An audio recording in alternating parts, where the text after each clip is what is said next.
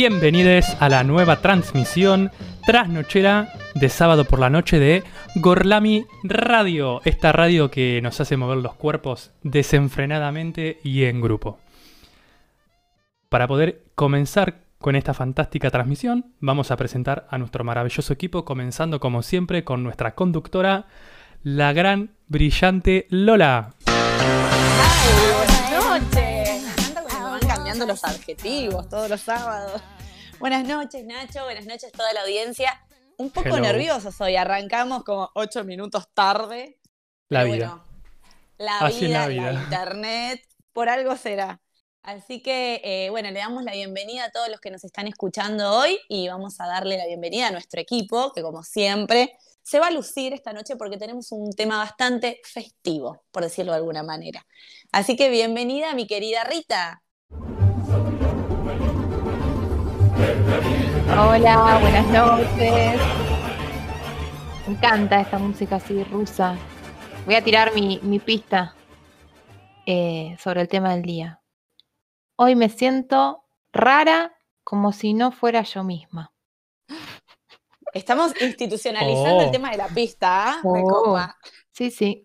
Implícitamente cada uno tiene que tirarla. La pista. Bien. La pista. La pista, aclaremos, porque ah, cuarentena. Eh, Rita, y además adelantar que hoy en tu sección de música psicodélica me parece que hay algo novedoso, bastante distinto a lo que nos venís compartiendo. Sí, interesante. bueno. Ya veremos. Bueno, bienvenida a la que va a continuar con la fiesta de la noche, nuestra queridísima Lucy.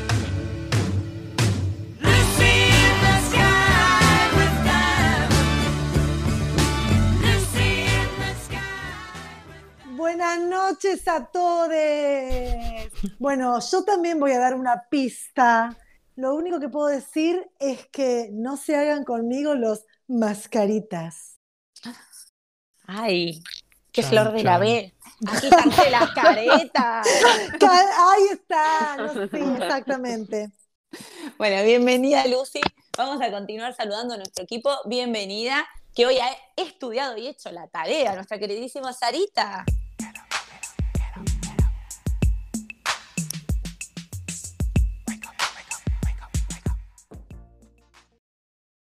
Buenas noches a todos, feliz sábado. Por acá quiero decir que ando con muchas ganas de un veranito uruguayo.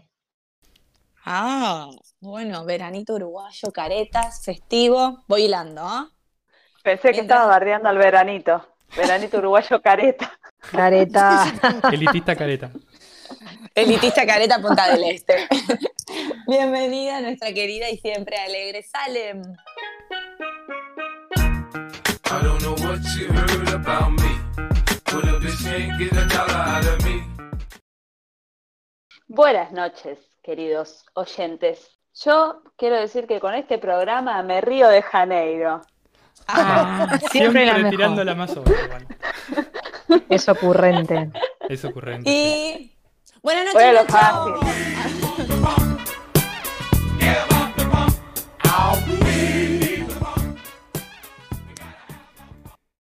Te vengo abarcando. Buenas noches. Eh, casi, estu- estuvimos ahí, ahí, ¿eh? Cabeza a cabeza. Peleado. Yo ya dije mi pista, así que no la voy a volver a decir. Bien, no, no, no anticipemos más. Pero me Eh, río de La Plata. ratito- arre. Bueno, se ríen de Janeiro, se ríen de La Plata, mascarita, festivo. ¿Cuál era tu, tu pista, Rita? Veranito No, uruguayo, estaba dijo como Sari. rara, como si no fuera yo misma, como si me hubiera transformado.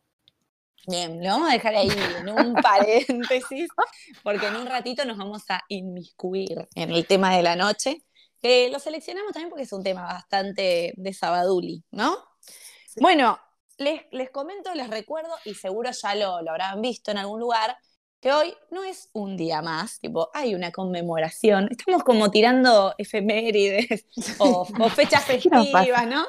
Sí, nos pintó. Eh, hoy es el día de el orgasmo femenino. Yes! Yes! Yes! Oh! Oh! Oh! Oh, God. Épica, épica escena. De cuando Harry conoció a Sally. Bellísima escena. Yo ya me estoy agarrando un chocolate. Porque después de un orgasmo siempre algo dulce tiene que ir a la boca. Ah, eras Uy. vos, Lucy, recién. Yo pensé que era una escena. No, no, no, era cuando Harry conoció a Sally. Yo lo Ah, digo ah. todo en español, no digo, oh God, oh God. No, yo no digo, no, no, no pronuncio el nombre de Dios en ese momento. Igual está buenísima la escena de cuando Harry conoció a Sally para, como para introducir el día que se conmemora, entre comillas, ¿no? Porque la escena lo que trata de mostrar es justamente la problemática de por qué es necesario como conmemorar un día del orgasmo femenino. Eh, ella está fingiendo, ¿no? Demostrando que las mujeres eh, tenemos la capacidad de fingir y que además eh, es algo que hemos desarrollado con el tiempo por la falta de conocimiento, de autoconocimiento, la falta de ESI. Y por, y por siempre el placer está puesto en el hombre, es decir, el hombre es el que tiene que llegar al orgasmo, la mujer no importa, si lo finge, no importa, pasa. Es decir, la prioridad la tiene el otro y no hay un hecho de igualdad, que también tiene que ver con, con cómo nos enseñaron a las mujeres que el goce estaba en el otro y no en uno mismo. Tal cual. me parece que en la escena se muestra eso, como yo te puedo mentir a vos, que estoy disfrutando, pero en realidad la que me la estoy perdiendo soy yo. Y el que tiene que informarse de cómo eh, yo puedo gozar y llegar al orgasmo es el otro con mi ayuda, así como yo también conocer cuáles son los, los puntos que el otro necesita que yo llegue para lograr también su orgasmo. Bueno, ya Ay, entendí, me- ya entendí. ¿Lo anot- anotaste, Nacho? Está, todo anotado. Anotado. Salís perdiendo como loco. Sí, eh, todo un, un mambo, una cuestión cultural detrás de eso, ¿no es cierto? Porque como decía Lucy, fuimos educadas para brindar placer, para estar un poco a disposición de, y creo que ni las mujeres podemos conocer o, o nos animamos a explorar nuestro cuerpo. Hoy sí, las nuevas generaciones mucho más, y estamos en camino a eso, pero digo, hace unos años esto es completamente tabú. De hecho, hoy Total. chusmeando, pues, siguiendo muchas sexólogas, la verdad, en redes, eh, leía que el 30% de las mujeres no llega o no ha llegado al orgasmo en su vida. Es un número altísimo. Altísimo. Es altísimo. Y solamente el 5% de ese 30% tiene alguna dificultad eh, que tenga que ver con lo físico o con lo biológico, digamos. Todo lo demás es falta de conocimiento, censura, eh, tabú, mambos. Es como danger, ¿no? Sí, yo creo que el 100% de las sexólogas han subido a sus seguidores en esta cuarentena. Sí, sí, totalmente. Totalmente. Estamos Qué todas bueno que es- informándonos. Qué bueno que es eh, poder descubrir primero uno cuáles son nuestros puntos, eh, dónde está nuestro clítoris, qué necesitamos para lograr llegar a, a tener el orgasmo. También para ayudar a nuestra pareja, a la persona con la que estemos, Y acompañar qué es lo que tiene que hacer para que nosotros gocemos también, porque el acto sexual, la relación sexual es un goce mutuo, si no, mm, ¿qué sería? No, es que además creo que gran parte de la dificultad de que la mujer no goce o no alcance el orgasmo tiene que ver justamente con la falta de autocono- de autoconocimiento en principio. ¿Cómo puedes pedir al otro lo que te gusta si no, no te permitís saberlo vos mismo, no? Sí. Total. Bueno, nos copamos con Lucy con el tema del, del orgasmo. Sí, yo estoy comiendo el Estaba, para- excitada. Cuarentena, cuarentena, o sea. Esto es lo más cerca que vamos a estar en la cuarentena, hablarlo. o No, experimentarlo solo, Tengamos ¿no? fe, tengamos fe, tengamos fe. Bueno, no hay que Estamos hablando del chicos. conocimiento, no es necesario. Claro. Sí, Solo sí, hablar. sí, es verdad, solas digo. Eh, en las redes había al principio, yo me río, en marzo, tipo en Twitter, la- las policías de la cuarentena, de ¿cómo rompiste la cuarentena para ir a ponerla? Bueno, y ahora es como, se silenció ese tema, ¿no? Me parece que ya, bueno, Se silenció porque ya estamos yendo a ponerla. bueno, bien. Aquellos que pueden, felicitaciones. Gracias, gracias. Bien, muy Es como un bien. chocolate. Bueno, yo me compré, hablando de temas random, ¿no? Me compré hoy, vine toda la semana tomando leche de almendras, comiendo lentejas, haciéndome la, la light y hoy me clavé una hamburguesa con panceta cheddar, Coca-Cola y me pedí una chocotorta también para disfrutar acá en el medio del programa. Bien, Dato. no le hiciste Ah. No, La hiciste bueno, completa. Cuando hay que reventar, hay que reventar de manera completa. dentro de lo que se puede, ¿no? ¿Ustedes qué onda? Porque- ¿Cómo estuvieron? Estos Yo días. mejor imposible. La verdad que la vida me favorece, el encierro me encanta. Y, y si tuviera un piso, siete pisos más mi departamento, creo que haría un vuelo rasante. Ah, bueno. Ay, Bien arriba. Sí, Es sí, como nuestro arriba. programa, como nuestro programa de transmisión, que hoy le tiramos todas las flores también para darle amor. Sí, Claro. gracias a la gente por esperarnos. Así ¿El es. resto qué onda? Yo Eh, voy a hablar. dale, dale. Me compré una boina. Fue lo más normal que me compré en toda la cuarentena. Estamos de acuerdo, ¿no?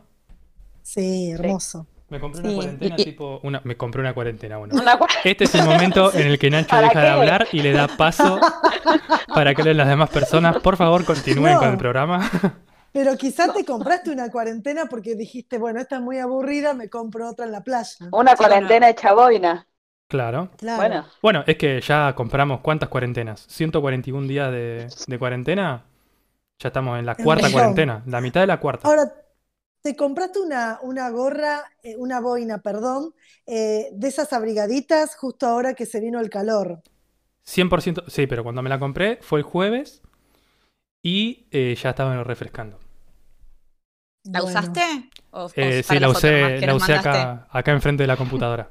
No, y la usé para, para sacarme otras Grabar fotos videos. también. ¿Estás streameando, Nacho, o estás streameando con la boina puesta? No, no, no, no. No porque tengo los auriculares y no. Es incompatible. Claro, es mucho. sí. ay, qué lástima. No importa, después me compro los chiquitos, esos que. Los que no son de, de vincha, digamos. Y me pongo te la pones boina, la boina. Sí, sí, sí, sí. Que combinen, por favor. Obvio. Se dieron cuenta, bueno, igual cuarentena, ¿no? Que no tenemos mucho más para compartir de la semana que lo que compramos o lo que comimos. Qué triste. Bueno, está bastante bien igual. ¿Alguien más compró Bueno, comió? mira. Yo com- y comer, comer, hay que comer. Ay, qué silencio. Pero yo compré, sí, no puedo decirlo, estoy como, como Nacho, porque es una sorpresa para los oyentes, algunos. Ay, ay, pensé que nos iba a llegar a algo. Ay, sí. Me ilusionaste. Yo ya estaba esperando. bueno, bueno, bueno, les voy a comprar algo. Les voy a Ay, a comprar mí me. Por recagan porque no vivo en la misma Pero, ciudad. no. Siempre pierdo. O sea, no te va a llegar. No, ni la hamburguesa que me gané el otro día en el torneo. Bueno, Torneo. Torneo de Cajuta. bueno, ¿qué les parece? Eh, Salem, si nos decís las redes antes de arrancar y así empezamos con el tema del día. Sí, nos pueden seguir en Instagram y en Twitter, encontrándonos como arroba Gorlami Radio, en nuestra página gorlamiradio.blogspot.com y en Spotify como Radio Gorlami. Estamos a full. Las redes están subiendo, estamos muy contentos. Che, y están subiendo, yo tengo un montón de amigos conectados mandando WhatsApp, o sea, la audiencia se está ampliando, eh, novedosa, estrepitosamente, diré. Está bien, para repetir la palabra. Muy Nacho. Me encanta. Nacho, ¿nos pasás la cortina si arrancamos? Se las paso.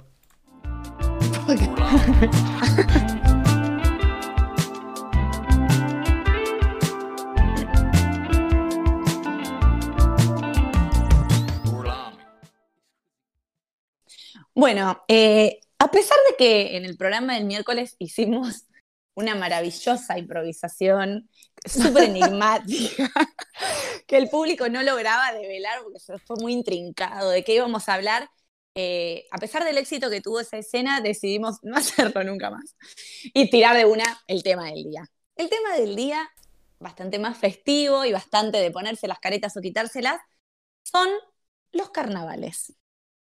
Ahí me faltó una zamba detrás. Pepe, pepe, pepe. Gracias, Lucy. Pepe, pepe, pepe. Siempre atenta. Los carnavales. Y yo dije, bueno, chicos, dejen, yo me encargo de buscar el origen de la palabra, la etimología, el origen histórico. Total, Wikipedia te lo tiran dos minutos. Bueno, un quilombo, chicos, el origen del carnaval. No era tan sencillo. Hay varias explicaciones de de dónde viene, cuál es el origen histórico. Voy a tirar como las teorías más aceptadas, si quieren. Hay como una fuerte eh, aceptación de que esto viene de la Edad Antigua. Algunos hablan de Grecia y otros hablan de Roma. Sí que ya había celebraciones importantes y generalmente era en la época de bienvenida de la primavera, o sea, despidiendo el invierno y dando la bienvenida a la primavera, a los cultivos, a la tierra, etc. Se dicen que en Roma tenía que ver con el dios Saturno, que como venía en el invierno y se reclutaba en la primavera y volvía al inframundo, en esa época sacaban flores, comida, vino, festín. Y en Grecia hablan de más o menos lo mismo, pero con respecto al dios Dionisio. Sin embargo, el origen de la palabra carnaval, y esto lo voy a leer, chicos, porque la voy a pifiar. Viene de la palabra carnem levare y tiene que ver con una relación fuerte con la religión católica, donde supuestamente, previo a la cuarentena, donde se quita la carne, ¿saben? dije bien cuarentena, ¿no? Se me mezcla con la pandemia. Cuaresma. Sí. Cuaresma, gracias. Me parecía que no iba por ese lado. Sí, yo no lo quería decir. Hashtag hereje, ¿no? Despedido de la iglesia, señora. Señora. Es que la cuarentena está tan incorporada. Totalmente. Sí, mal. La No cuaresma. significan casi lo mismo, son 40 días. Perdón, perdón, los católicos, claro. Solo que nuestra cuarentena se extendió un poquito, pero previo a la cuaresma, donde se quita la carne y uno empieza a buscar la purificación, se supone, se detonaban, ¿no? Se la daban en la pera los católicos, pero, como siempre pudorosos, utilizaban las caretas para, si se la mandaban, que sea siempre desde el anonimato. Y esto habla de un origen entonces de los carnavales como tal y con este nombre, más que nada en la Edad Media. Ahora esto después se popularizó, se expandió. Igual hago el acento acá. Siempre se toma más la explicación de origen occidental. Después también hay gente que habla de que esto empieza en la India, de que empieza en Egipto, de que empieza en la zona de Mesopotamia, en fin. Como siempre, termina teniendo más peso la historia europea. Se dice que viene de acá. Después vamos a hablar. acá, y ahora no estamos en Europa, ¿eh? compartir. De acá, europeizada. Eh, vamos a hablar de cómo se extendió y nosotros vamos a hacer un poquito más de hincapié en, en Argentina y en Latinoamérica, pero vamos a ver que todos tienen un poquito que ver con los demás, ¿no es cierto? Rita, vos me parece que querías hacer algunos comentarios picantes al respecto. No, yo quería compartirles por ahí algunas reflexiones acerca del carnaval como crítica social, ¿no? Es un tema súper interesante y que fue largamente discutido y estudiado y que obviamente yo voy a decir cosas muy generales, pero al que le interese realmente está bueno seguir profundizando. Hay un texto eh, de Mijael Bakhtin que habla sobre el carnaval y dice que esta celebración comunitaria tiene eh, una idea implícita fundamental que es la supresión eh, momentánea de las reglas de la vida cotidiana, ¿no? de la veracidad incuestionable, de las, digamos, formalidades del funcionamiento social, para dar rienda suelta a la imaginación y al placer. Les leo, les quiero leer una cita de este artículo que es muy interesante y dice, los espectadores no asisten al carnaval, sino que lo viven, dice Bakhtin. Es eh, para todo el pueblo y es imposible escapar de él porque no tiene una frontera espacial. En el curso de la fiesta eh, solo puede vivirse de acuerdo a sus leyes, es decir, a las leyes de la libertad. El carnaval es un estado eh, peculiar del mundo, su renacimiento y renovación. Sería algo así, ¿no? Lo que plantea Bakhtin como que el carnaval es una resistencia a los valores culturales de la clase dominante, a la verdad, a la ideología del Estado y, em, si se quiere una especie de relativización eh, de esa verdad, ¿no? Constituye como la inversión en la que los marginados acceden al trono, aunque sea por un día, ¿no? Y se desmantelan así, eh, digamos, las jerarquías hegemónicas a través de la parodia y de la risa. Y es más, dice Bakhtin, el carnaval celebra el cambio mismo, el propio por- proceso de transformación, dice, y no el objeto del cambio. No absolutiza nada, sino que proclama, dice, la alegre relatividad de todo. Un poco fuerte, ¿no? Esta posición, Wow, Eh, no, re interesante. Aunque un poco inocente para mi gusto, ¿no? Yo quizás estaría más de acuerdo. eh, acá me tenés Sos que poner los Rita, ¿eh? Porque que- yo soy enroscada. Sí. sí.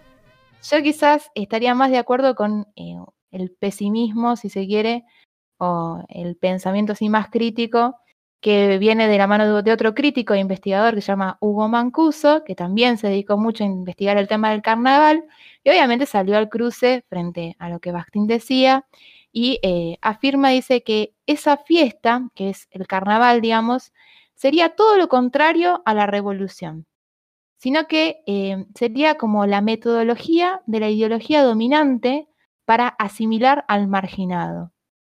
Es decir, de Les alguna manera. En estos el 15 días sujeto marginal, el sujeto marginal eh, actúa, se disfraza de rico y antes de eso tiene que reconocerse como un excluido, ¿no? Dice, el carnaval lo integra pero lo reafirma como marginal. Es, si se quiere, y y qué fuerte lo que dice, una copia paródica y colonial que neutraliza toda lucha de clase em, y propone una revolución ficcional. Sería como una especie de, como de ficción compensatoria en la cual el marginado por un día actúa, se siente que es rico, finge ser lo que no es y después, una vez que se libera de esa tensión y de esa amargura que le produce ser un sujeto marginal, puede volver, digamos, a ser nuevamente un sujeto excluido, ¿no? Nada, son dos posturas un poco extremas, si se quiere. Eh, me parece interesante también lo que plantea Bastín de esta idea de que el carnaval de alguna manera eh, relativiza la verdad, invierte las jerarquías, aunque sea por lo menos momentáneamente, es algo interesante. Y a la vez también concuerdo que, que no tanto como para hacer una revolución, ¿no? Me hace acordar de la película La. Purga. Está muy bueno esto para estudiarlo, si digamos. Después uno quiere profundizar, hay mucho escrito acerca de esto, es, está bueno. Me parece interesante lo, lo que plantean los autores, sobre todo el segundo, que en realidad es cierto, es decir, como bueno, bastante conformista pensar que la resistencia o la revolución está en 15 días hacer una fiesta, ponerte una careta y burlarte de, de las autoridades o de las clases altas. Y Claro, que dice que te parece- permite, te permite seguir viviendo la vida. Es una, es una compensación, un momento de celebración que te permite que todo siga siendo lo que es, digamos. Y por otro lado, me parece que tampoco es casual, digo, que, que los estados tienden a institucionalizar esto que eh, Bakhtin decía, de que no tiene espacio, el carnaval transcurre en todos lados, como que lo invade Sí. todo. Fíjate que los estados tienden a reglamentarlo, poner un lugar, una fecha, un horario. Interesante, y- totalmente, muy Y interesante. una lo que manera como de, de cercarlo, ¿no? Entonces, Sí, sí, bueno, sí, sí, de- ponerle un límite. sí. Él habla de la territorialización también, por eso. Está muy bien lo que decís, sí. Me, me recopó, me recopó los. Me parece que me tiro en el pesimismo del segundo. A- aunque rescate cosas del primero. Pero me parece Sí, sí, una sí. mirada crítica que está buena. Y Pero también bueno. me parece que al ridiculizar, digamos, los personajes eh, ridiculizan a las personas de la alcurnia, ¿no? Y se les da un tiempo, como decía recién Lola, un espacio en particular y un tiempo reducido en particular para expresar la inconformidad de dónde estoy yo eh, y cómo me quejo o cómo expreso lo que siento, cómo ridiculizo a los personajes de las altas sociedades. Es decir, es, un, es como eh, hacer eh, una ficción y a través de una ficción mostrar lo que me pasa. ¿Cuánto de eso puede ser tomado en serio y cuánto de eso puede ser tomado bufonescamente? Es como una gran farsa, ¿no? Le- les dejamos este espacio, este tiempo y este lugar, quéjense. Grita en el almohadón que te vas a sentir mejor. Una cosa así. Claro. Exacto. Pero bueno, a pesar de eso, nosotros valorizamos un montón los distintos carnavales, por eso la idea es compartirles un poco de los más famosos, los más conocidos, y Lucy nos va a contar como el más nuestro. A pesar de que Sí. hay como mucha heterogeneidad, digo, en Buenos Aires hay un tipo de carnaval, en el litoral hay otro tipo de carnaval que también es súper característico, Lucy nos va a compartir del carnaval del norte, que es como todo lo que está bien. Sí, es todo lo que está bien. A ver, cuando yo me puse a investigar un poco sobre el Carnaval del Norte, por supuesto que es súper re amplio el tema, por eso lo voy a reducir sobre todo a una experiencia personal también, que me parece que es la manera también de transmitirlo. A ver, el carnaval eh, coincide con la época eh, de- de- del fin de las lluvias, donde comienzan las cosechas, donde uno agradece a la tierra, por eso se les ofrenda a la tierra, a la Pachamama, eh, alcohol, se les entierran botellas, cigarrillos, se, se arma toda una fiesta porque es como el periodo de cosecha. El carnaval en el norte, en el no argentino, por ejemplo en Jujuy, la gente se tira, a ver, va primero como afuera de las ciudades o de los pueblos y hay todo un festejo donde se blanquean las caras tirándose harina y esa harina simboliza, entre otros significados, la representación de las almas. Eh, y también el ver el mundo al revés. Por otro lado, el carnaval, como decía hace un ratito eh, Rita, que decían que el carnaval, como decía Basti, no existe, sino que se vive, eh, muestra cómo la sociedad en, con- en- en concreto cambia absolutamente. Es decir, que en un mundo donde las normas son unas, en el carnaval se invierten. ¿Por qué? Porque el estar ebrio en el mundo cotidiano está condenado. Pero en el carnaval, estar ebrio es necesario para estar endiablado, para estar en un estado de conciencia necesario para conectarse con aquello extraordinario. Esto es como para darle una introducción a dos momentos que suceden eh, antes del carnaval. Que uno es el jueves de compadres, que lo voy a resumir un poquitito, que sucede 15, an- 15 días antes del carnaval. Es decir, es un jueves donde se reúnen los hombres, una fiesta de hombres. Eh, algunas líneas de investigación dicen que nació durante la conquista española, que era una estrategia del catolicismo que buscó institucionalizar los lazos que existían entre las comunidades con el objetivo, obviamente, de controlar las resistencias de estos pueblos sometidos. Por lo tanto, la iglesia supervisaba este, este compadrazgo, si es que la palabra existe. En la actualidad, el jueves de compadres, los hombres se reúnen en una casa o en un local o en una sede. Eh, hay comparsas, eh, se come, se chupa, eh, se chupa de lo lindo en realidad, se juega al truco, se juega al sapo. Eh, y bueno, es una reunión solo de hombres. Ahora, donde más me voy a abocar es el jueves de comadres, que el jueves de comadres se realiza un jueves antes del carnaval. Es una, reunión, y a este yo participé en Tilcara, es una reunión de solo mujeres, eh, que se baila, se habla, se cantan coplas, eh, se coplean sobre temas de- del barrio, sobre lo que le pasa a una, sobre lo que le siente la otra. Y el jueves de comadres es un ritual donde las mujeres juran entre ellas un compromiso de fidelidad y de compañerismo. No hay eh, fuentes escritas que hablen sobre esta tradición. Hay fuentes orales que fueron pasando de generación en generación y una de las más confiables dice que eh, esto viene de la fiesta de las, de las matronalias en, en Roma. Dicen que eran fiestas que se dedicaban, solamente eran las mujeres casadas, que se reunían a celebrar eh, a la diosa que lleva el sobrenombre matrona. Bueno, estas fiestas que llegan desde Italia, las mujeres tenían solamente el privilegio, como los hombres lo tenían todo el tiempo, bueno, ellas tenían solamente ese privilegio de reunirse una vez por año. Eh, con el paso del tiempo, estas fiestas eh, las fueron tomando como profanas, esto que tenía antes como un carácter más sacro. Ahora, la fiesta de las comadres, acá en el norte, eh, es una reunión de no solamente las madrinas y las hijas, las ahijadas, sino cualquier mujer. Eh, yo cuando fui a Tilcara nos reuníamos, bueno, fui, caí un día de jueves de comadres y las mujeres estaban en una sociedad de fomento. Y ahí había bailes, te servían chicha, que es una bebida alcohólica que es fermentada, hecha de maíz y maní, que yo ahora que pienso, no debo haber tomado chicha porque ahí tomabas del vaso de cualquiera y era una bebida azul, así que quizá tomé chicha o quizá tomé otra cosa. Eh, te tiran polvo blanco, es decir, harina, eh, hay cánticos y se ponen albahacas y se tiran serpentinas. ¿Saben dónde tendrían que llevar ustedes la albahaca? ¿En qué oreja? Si en la derecha o en la izquierda para adornar sus cabellos. Yo ya me esperaba cualquier cosa, güey. ¿Saben dónde tienen que llevar la albahaca? No, A ver, favor. Lola, Miedo. ¿vos dónde te pondrías la albahaca? ¿En el pelo del lado de la oreja derecha o de la oreja izquierda? Izquierda, siempre. Vos de la izquierda. Eh, ¿Rita?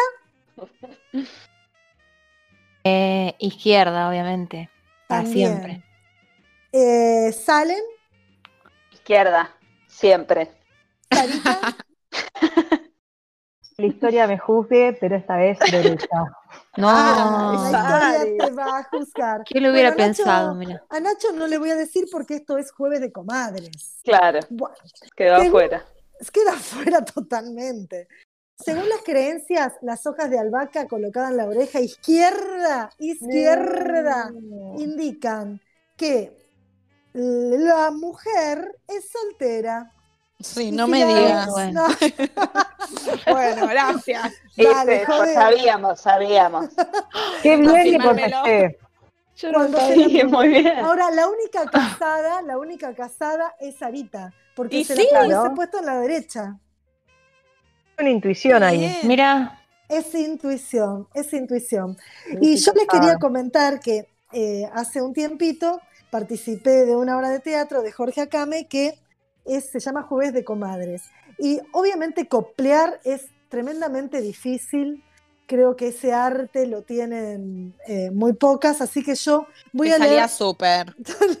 No, Como, como yo bailando el carnavalito. como sí, yo. eh, Quien pudiera eh, tener esos talentos. Sí, no, tratemos de que nadie. Yo voy a leer una copla muy chiquitita de la obra Jueves de Comadres, que es la primera copla donde comienza la obra de teatro, que dice, cuando llega el carnaval, no almuerzo ni como nada, me mantengo con las coplas, me duermo con las tonadas.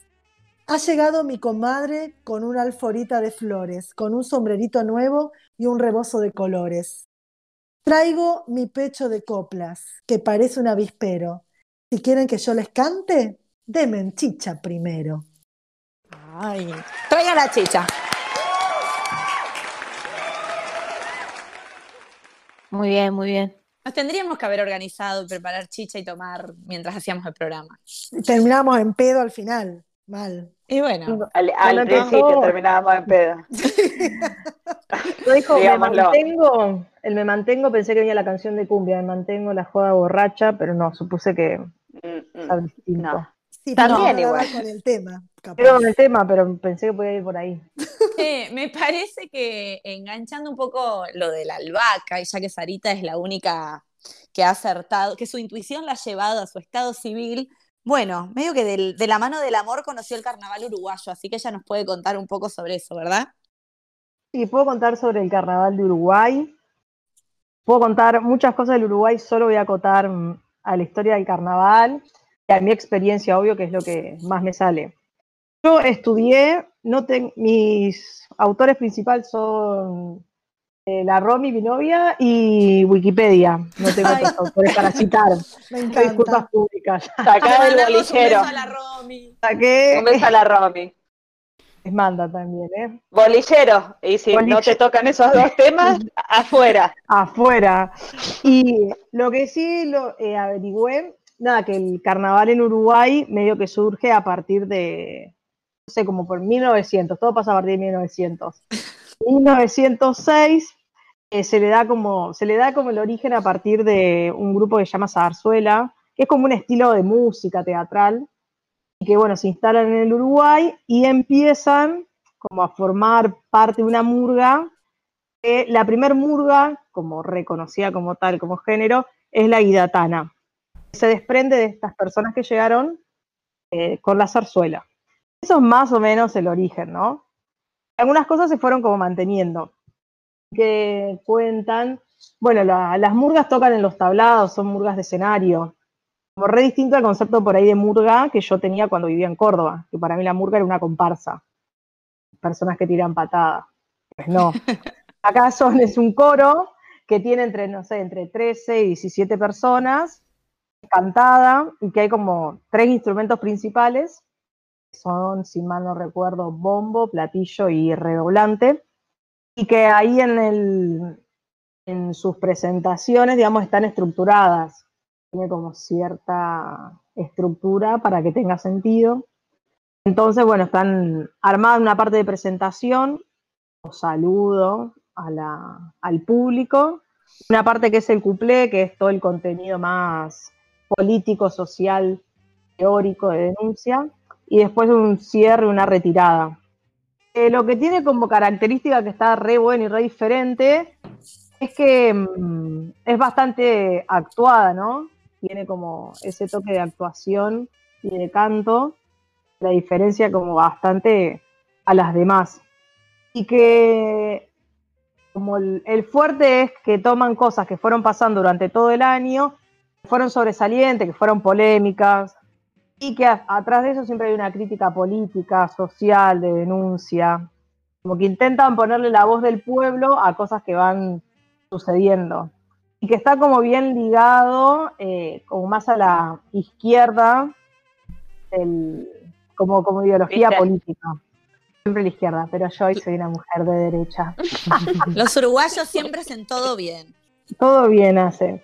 Y después tiene cosas como, como curiosas, que por ejemplo, dicen que es el carnaval más largo del mundo, que dura como 40 días, que empieza como a mediados de enero y termina literal en el fin de semana este largo de carnaval. Y que va mucha, mucha, mucha gente, digamos, una gran atracción turística, eh, tanto como del Uruguay en sí, pero sino que viaja mucha, mucha gente a ver y que llegan a vender más entradas de lo que se venden todo el año en el fútbol. Es como, Buena. Sí, sí, re zarpado lo que es, como lo que se genera, como la gente re fan, es una super fiesta. Y que también durante, creo que es noviembre, diciembre, hay presentaciones breves, que son como los ensayos previos a tocar en el estadio de verano, en el teatro de verano. Ya me van soplando también. En el teatro de verano, que es, donde es la presentación oficial, donde las burgas compiten.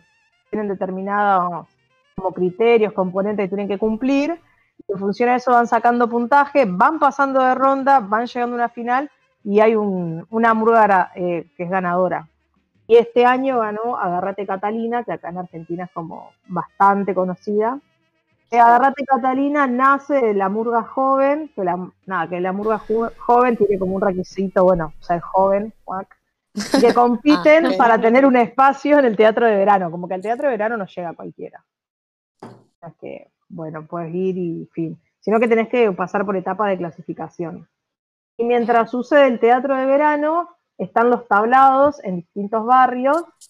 Uno puede ir al tablado de su barrio o el donde quiera, y hay presentaciones cortitas de las murgas que compiten en el teatro de verano. Entre otras cosas, creo que están los parodistas también que cuentan chistes, que son, muchos no gustan, pero bueno, hay como de todo. Entonces vos podés pagar una entrada muy cara en el teatro de verano y ver todo completo, o pagar una, una entrada más económica en el barrio y ves diferentes como presentaciones cortas de las, de las murgas. Y para cerrar, voy a recitar, voy a cantar. Ay, ¿cómo se vinieron hoy? ¡Opa! No, mentira, Ah. eso no lo voy a hacer porque me- no, no tengo la base. No la baila mientras. No, no, si no, muy difícil. Bueno, los trajes, por ejemplo, son muy caros. la, verdad que las murgas lo que generan tienen que ver más con autosustentar que no con un modo de vida, decir, bueno, vivo de la murga. Muy difícil, salvo que sean murgas que la peguen muy bien y que puedan generar como otra cosa.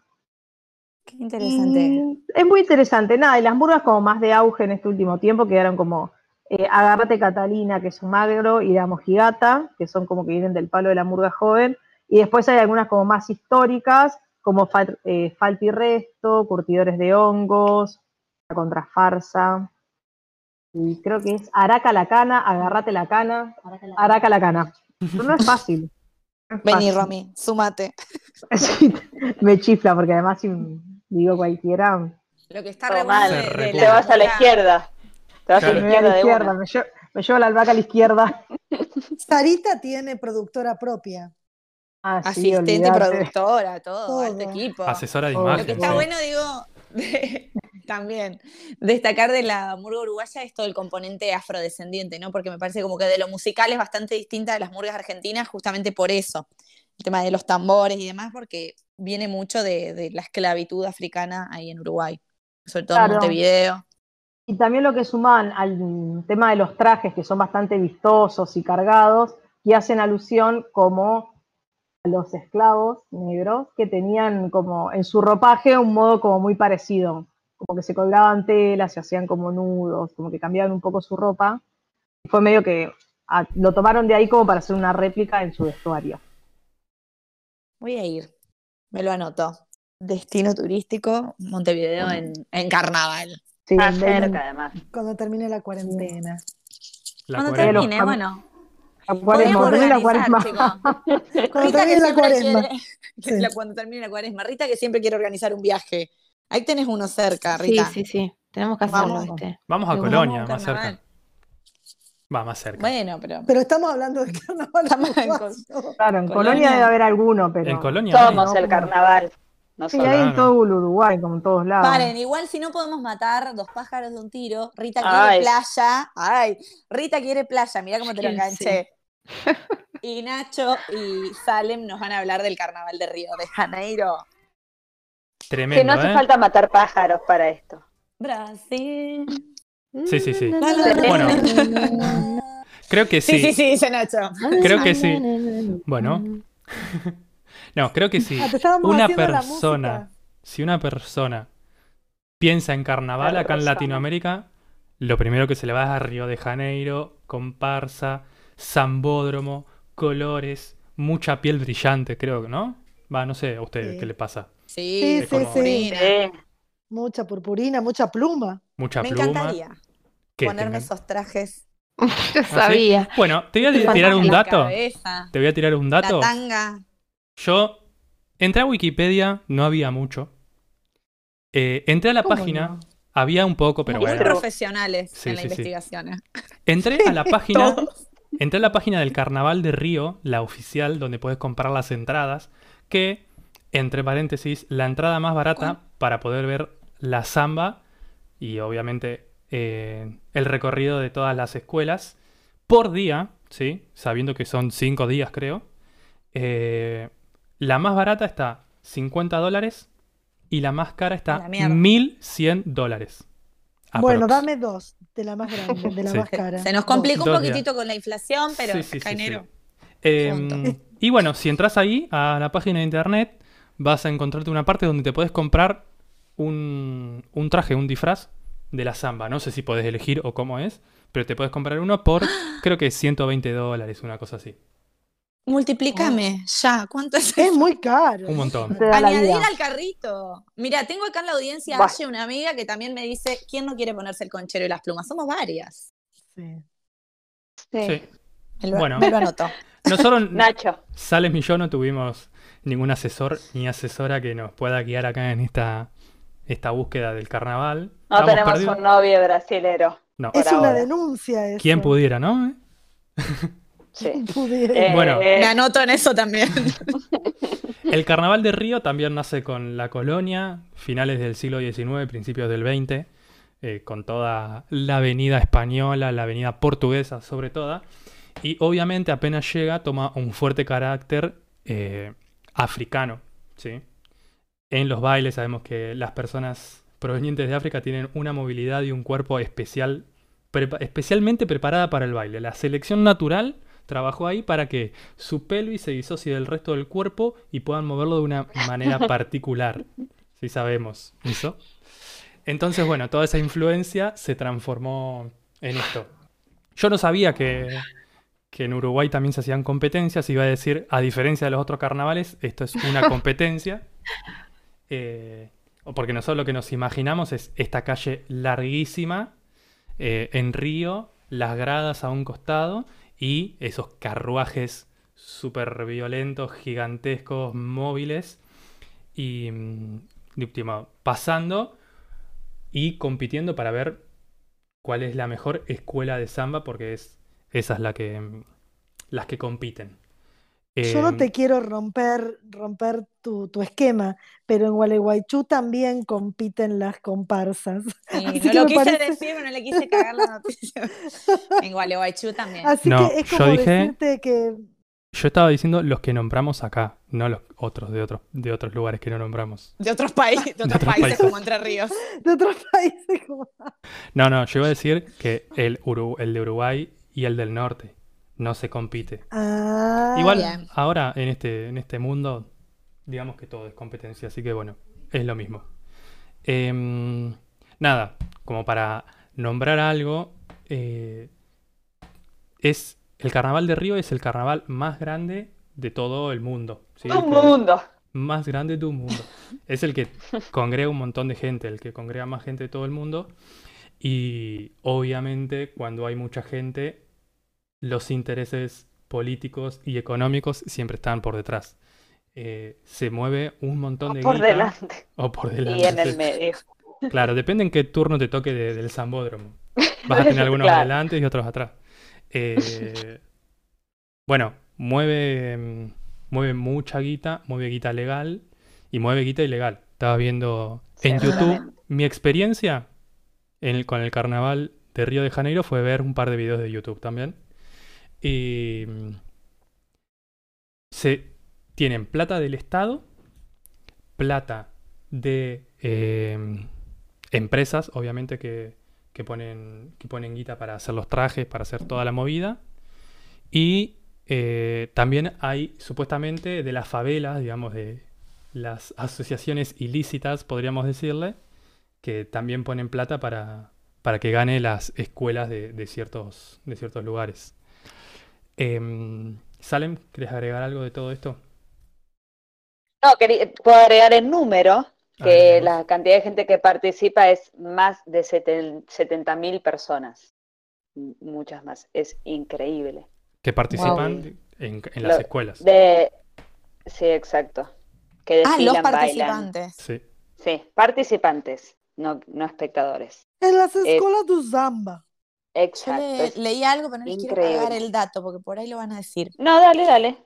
Me, me Cáganos, llamo al dale. silencio hasta el final. Cáganos, dale. Cáganos, cáganos. dale, dale. No, vieron que yo entré hoy a la fuente esta tan certera de Wikipedia, de la historia del carnaval, y cuando mencionaba todo decía que está en el, en el libro de los récords Guinness como el más concurrido del mundo, como dijeron ustedes, como dos millones de personas van al cap- Sí. a verlo. Sí, sí, sí. Em, y de, sí, ta- la cantidad de plata que juntan en cada carnaval es de mil millones de dólares. En cada carnaval. Wow. Y es, es re loco porque, o sea, producir una escuela de samba para el Carnaval de Río es casi como producir una película, una obra de teatro, es algo zarpado. Tienen, o sea, hay 4.000 personas aproximadamente, entre 3.000 y 6.000 personas, pero bueno, promedio por ahí, por escuelas de samba que entran y bailan, pero después tienen como un movimiento por detrás, desde maquilladores, eh, No, todo el trabajo es eh, increíble. sí. indumentaria. O sea, hay gente Vestuaristas. Mm, hay gente que vive todo el año para el Para carnaval de eso. esos días. para eso. Y es, Es que en realidad Las Claro. escuelas estas viven todo el año para eso, básicamente. Sí, Sí. Gualeguaychú, muy similar. Es lo mismo, sí. Y... Voy a nombrar que... Perdón, no, dale. sí, no, no, Nacho. no. No, porque iba a inventar. Ah. Voy a decir que además de competir, un dato que me llamó la atención, eh, y la fuente ya la sabemos, que Créeme, se porfa. hace Sí. la elección del rey Momo. Sí, mi fuente siempre es créeme, porfa, no hay otra. La elección del rey Momo, que para concursar tenés que, además de, bueno, eh, algunas, eh, eh, re- ah, perdón, algunos requisitos de ser brasilero, bla, bla, bla, tenés que pesar mínimo 110 kilos. Ah, bueno. la mierda. ¿Y de qué altura tenés que tener? Un metro No, como que tenés que ser grandote, pero no te, no, no, no hay, no hay especificación en altura. Lo que pasa es, ¿Vos, Nacho, entrás o no entras en el Rey Momo? Yo, eh, si pesa 150 kilos, adentro del Rey Momo entro, seguro. Yo peso menos. Si lo abrimos, Bueno. paren. El dato de color es que acá, según mis apuntes, eh, esto del. Hay un dios que se llama el dios, Mo- el dios claro, Momo. es de- que viene de ahí la elección. sí, sí. Debe venir de ahí, de Grecia. Ujú. Sí, Che, sí. ¿es- ¿esa competencia no es la que hacía el jorobado de Notre Dame en la película? Ay, no vi, vieron que yo no Ay, vi no el vieron el jorobado. No me acuerdo. Rey Yo León. sí, pero no me acuerdo. La parte que él sale de la... que sale de Un la... traje de arlequín. que sale de la catedral y hacen como un juego a ver quién era Todo más el- feo y gana él porque bueno, era el, Sí. el el jorobado. más Más Feo. Sí. Bueno, y Pero Porque es el otro, protagonista. claro, otro dato de color, sí, igual no estaba muy bueno ganar ahí. Otro dato de No, color es que mucha gente dicen que el verdadero carnaval no está en el Zambódromo, sino en la gente de con todas las contexturas físicas de todas las razas y toda la pluralidad que exista, eh, que se juntan en las calles a bailar, ponen música y van avanzando tipo columnas y bailan. Barrial. Barrial, exactamente, que ese es el verdadero carnaval de, de Río. Porque es el que Y el no más mueve. barato. Así que Sí, no pagues mil millones de dólares para ir al Zambódromo. No, no, andate no. a una calle del costado y unite a la juerga. Exacto. Exactamente. Bien, lo vamos. Lo y, vamos a hacer. otro, y otro dato de color era... Me olvidé el otro dato Siento que va a venir un chiste. Siento que viene un chiste. de Nacho dentro, de- como es- dato de color, carnaval, como que siento que se viene algo. Pero No. no. No se venía nada. No se venía nada. Ay, Y nadie. Bueno, si no se viene nada, Nacho, ¿te parece que se venga un tema musical para cortar con, con esta charla de carnaval y levantar un poco y bailar en casa? Me parece perfecto. Vamos a escuchar la canción Doña Úbeda. Oh, pero oye, Doña Úbeda. Yo estoy en Úbeda. Doña U- Doña Ubenza. Ahí estaba el chiste, ¿viste? Yo sabía que se venía. ¿Viste? Estaba. Chicos, ¿se puede bailar? ¿Esto está chequeado? Es una Doña copla. cuarentena. Mm, sí, lo podés bailar. En los jueves de comadres lo bailan, dijeron. Me contaron. Sí, sí, lo Yo no lo vi, pero me contaron. Se coplea. Se coplea así. Doña Ubenza se llama la copla y está interpretada por Mariana Carrizo. Vamos a escucharla.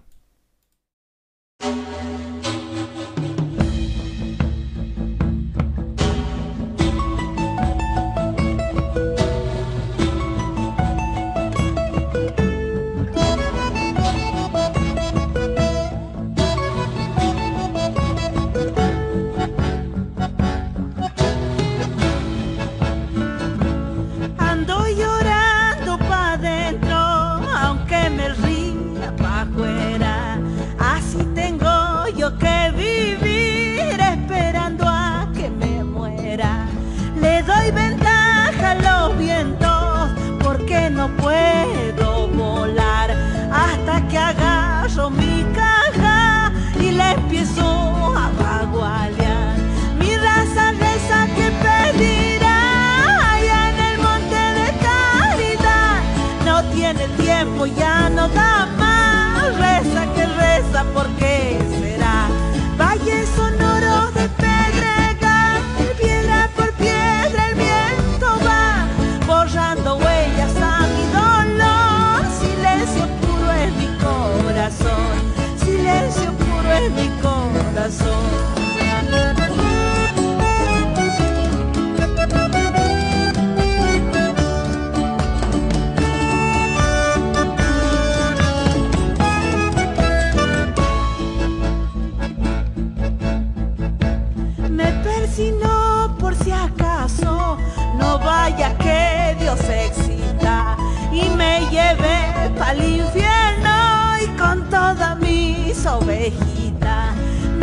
Si habrá otro mundo ande las almas suspirán. Yo vivo sobre la tierra y trajinando todo el día. Mi raza reza que pedirá allá en el monte de caridad. No tiene tiempo, ya no da más. Reza que reza, ¿por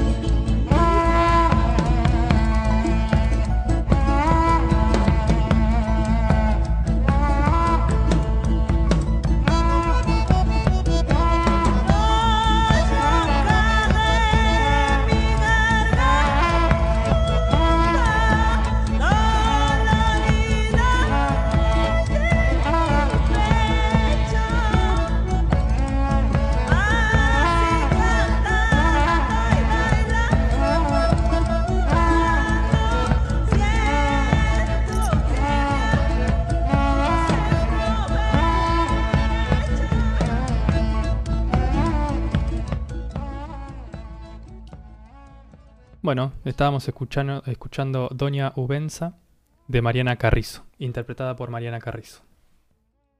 Me parece que me saldría súper la coreo de ese tema. Después me voy a filmar y se los mando. Dale. Mm, Evitanos, No, evitanos por ese favor. ya.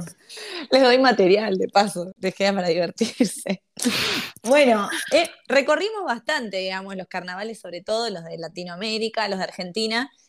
La pregunta es ahora, ¿qué onda los carnavales que ustedes conocen o que pudieron vivenciar? Bueno, Lucy nos contó que de este, del que ella experimentó, también es el que nos contó, igual que Sari, pero por ahí eh, todos tenemos alguna experiencia de carnaval, ya sea en una comparsa o quizá en la calle, ¿no? En- cuando eran niños, algún recuerdo, Yo al vivencia. último, al último, último, último que fui, que hará tres años, fui al, al corso de, de Mercedes, que en una carroza estaba Marcela Tauro saludando, por Qué ejemplo.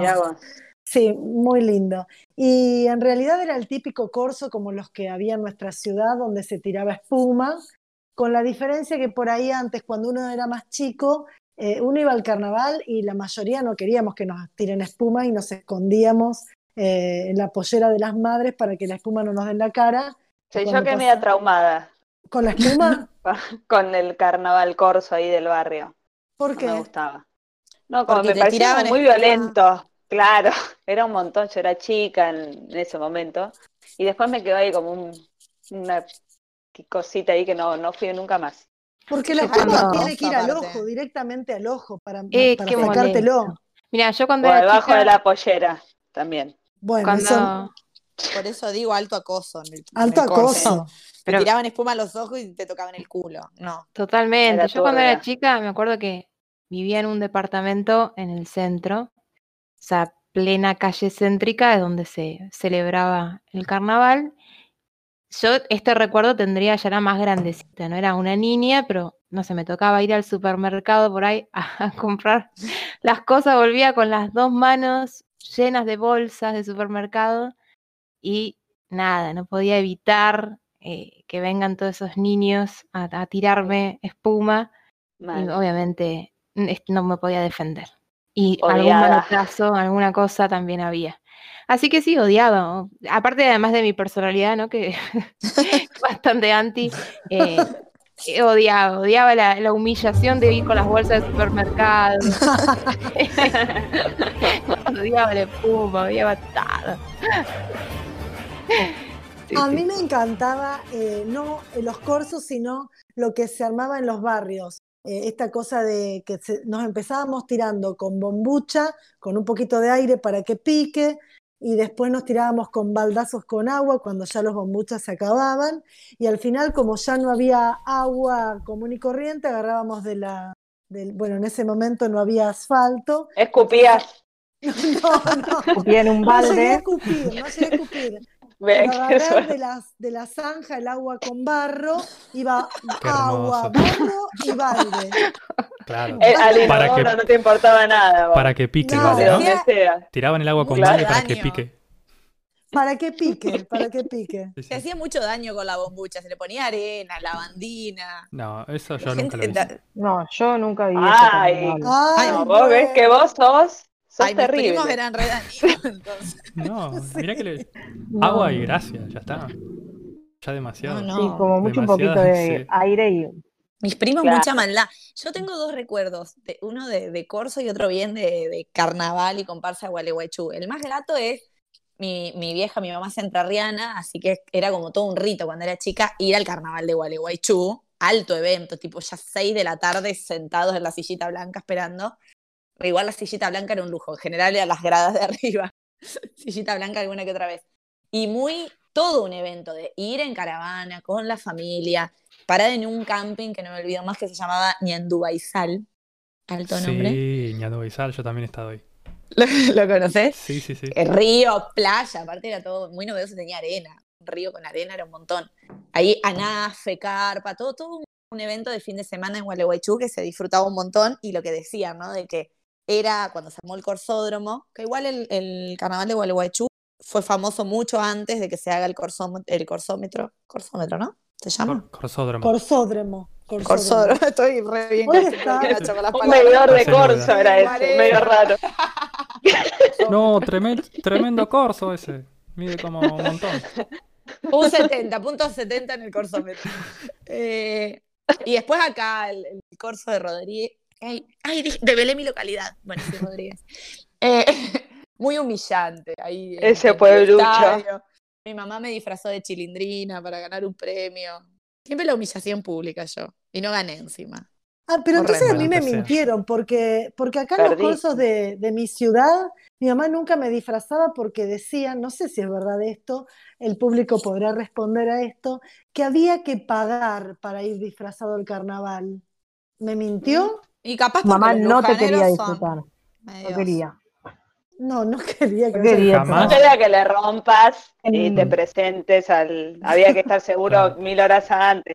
Quería zafar de todo el. Jamás Por supe que eso había una competencia. decidí ¿eh? disfrazarme durante toda mi vida. Sí. Yo En el pueblo donde vivía mi abuela, va, donde vive mi abuela. eh, ¿De dónde sos vos? No se nota. No te puedo decir, querido. Eh, o sea, los, los corsos no eran por barrio porque había 2.000 habitantes, o sea, no se podía vivir en barrios. Y había uno tipo central en la calle principal. El corsómetro ahí te daba re poquito. te daba re poquito. Y para mí era espectacular porque había como tres momentos como muy lindos que eran uno comer y armar, primero armar las empanadas en la casa de mi abuela y poner en un tupper gigante para los 12 primos e irnos al carnaval. La otra era que teníamos como, bueno, una espuma por pera, ¿viste? Tampoco abundancia no había. Y hasta ahí. 96, 97, y que Qué había no, como tres, cos- tres cosas como que eran el momento. El- había mascaritas, tipo gente que se disfrazaba y era mala, para mí porque te pegaba, te tiraba cosas. no. Después el taxi loco, no sé si eso está acá. El taxi loco era un Jamás. auto que cada vez que frenaba, tipo se desarmaba y se caían las partes, y era muy gracioso, o por lo menos para mí. Pero ¿cuál era el, el objetivo? La gracia era esa, que hacían que chocaban y que y salían despedidos. Ah. un nazareno, no sé que se caía y se volteaba todo el tiempo, algo parecido pero Sí. precario. Y después que había un desfile, comillas, comillas, de carrozas. Eran armadas por la gente del pueblo. Y bueno, la quemaba el Rey Momo también. Pero a mí me encantaba, iríamos todos los años. Era como, más que un corso barrera, como el del pueblo, y era famoso. Y era una vez ahí, otra vez en el pueblo de al lado, y así, te tocaba como de local una vez al mes. Una Qué belleza. Es que Yo, una, experiencia que tuve. No, pero habla vos, Lola, que va en relación con lo de Sarita, seguro. No, no, yo en realidad decir que dentro de que los corsos más lindos o las comparsas más lindas también están en los pueblos chiquitos, justamente esto. Eh, el otro día hablábamos con Lucy que el de Lincoln es muy conocido. Eh, acá me dicen también por WhatsApp que el de 25 de mayo es muy popular y en realidad estamos hablando de pueblos del interior de la provincia que no tienen muchos habitantes. Pero bueno, la gente le dedica mucho Son- tiempo. Claro, porque son, por ejemplo, el de Lincoln es muy artesanal, se hacen los cabezudos, las máscaras, es todo, digamos, muy artesanal. Eh, las mini carrozas se hacen con, con cartapesta, por lo menos así empezó. Entonces también está bueno ver el trabajo de, de- de mucha gente que durante todo el año eh, trabaja artesanalmente para lograr esos productos para que en una semana puedan disfrutar la gente que va a verlo. Eh, también las competencias que hoy contaba Nacho, que también se hacen en Río de Janeiro o en Chu, también se hacen en, en Lincoln para ver cuál, perdón por la palabra y por la expresión, cuál es el cabezudo más lindo. Bueno, qué bien. Bueno, ¿Quién es- ahí quién es el jurado? ¿Quién es el jurado? El sambo, el sambo, no, el corsómetro. Yo creo que podríamos ir nosotros al corsómetro para ver Cabezudómetro. A, el me- a medir cabezudos. cabezudo. A medir cabezudos. A medir cabezudos. Sí, Alto cabezudo. Yo Nacho, quiero ¿qué ibas a decir vos? Perdón. Yo iba a contar mi anécdota, que fue Dale. en la ciudad de Colonia, por eso decía de ir a Colonia, que debe haber sido una de las últimas vacaciones que tuvimos toda mi familia junta.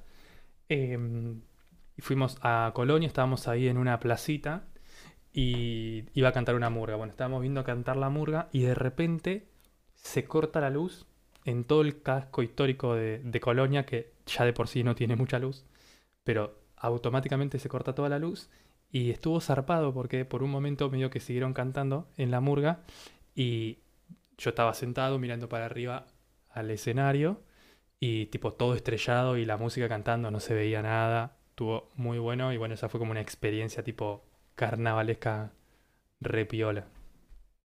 Mística flashera. Nunca mejor ¿Verdad? expresado, sí. Bueno, eh, esperamos que les haya gustado el tema de hoy, que por lo menos pudimos recabar información y ver cuál es el contexto, este origen crítico, esta mirada, digamos, de, de cuasi resistencia a un sistema por ahí opresor, pero que también es como una linda expresión cultural y donde también nos podemos divertir. Así que vamos a ir cerrando con un temita.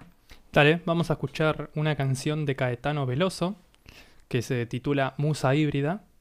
anecdóticamente contamos que ayer, 7 del 8, Caetano Veloso cumpleaños, eh, junto con otras personas que Salem y yo queremos mucho. Eh, y nada, mandarle un Ah. saludito. Ah, mandarle un saludito a Caetano Veloso, que siempre nos manda saludos a nosotros y nos cuenta que sus hijos nos escuchan en Radio Gorlami. Y bueno, entonces vamos a escuchar en este momento Musa Híbrida. Musa híbrida, musa híbrida,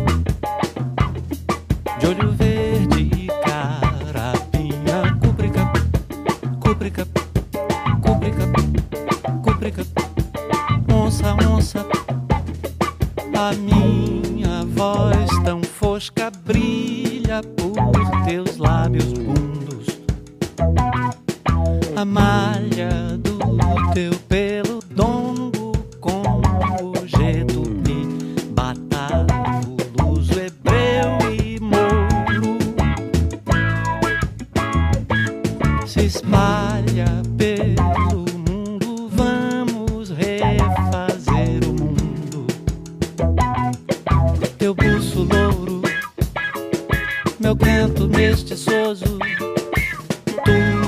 tu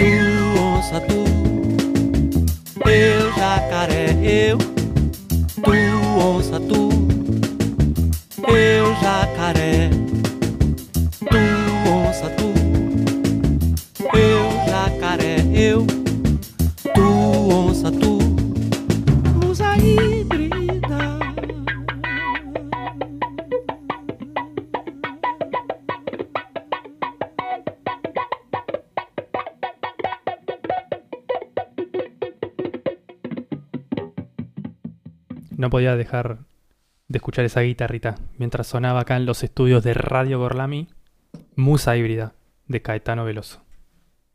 Hermoso tema. bello. Bueno, y le mandamos feliz cumpleaños de nuevo a Caetano para cerrar con nuestra sección del tema del día. Así es. ¿Y qué les parece si continuamos con Salem, que nos va a actualizar un poquito qué onda, por dónde anduvieron las redes, las noticias de esta semana? Si quiere. Bien. Si no- si no- si- Pensé que venía mi canción, yo estaba esperando mi canción ahí re preparada Dale, para se- quedó embelesado.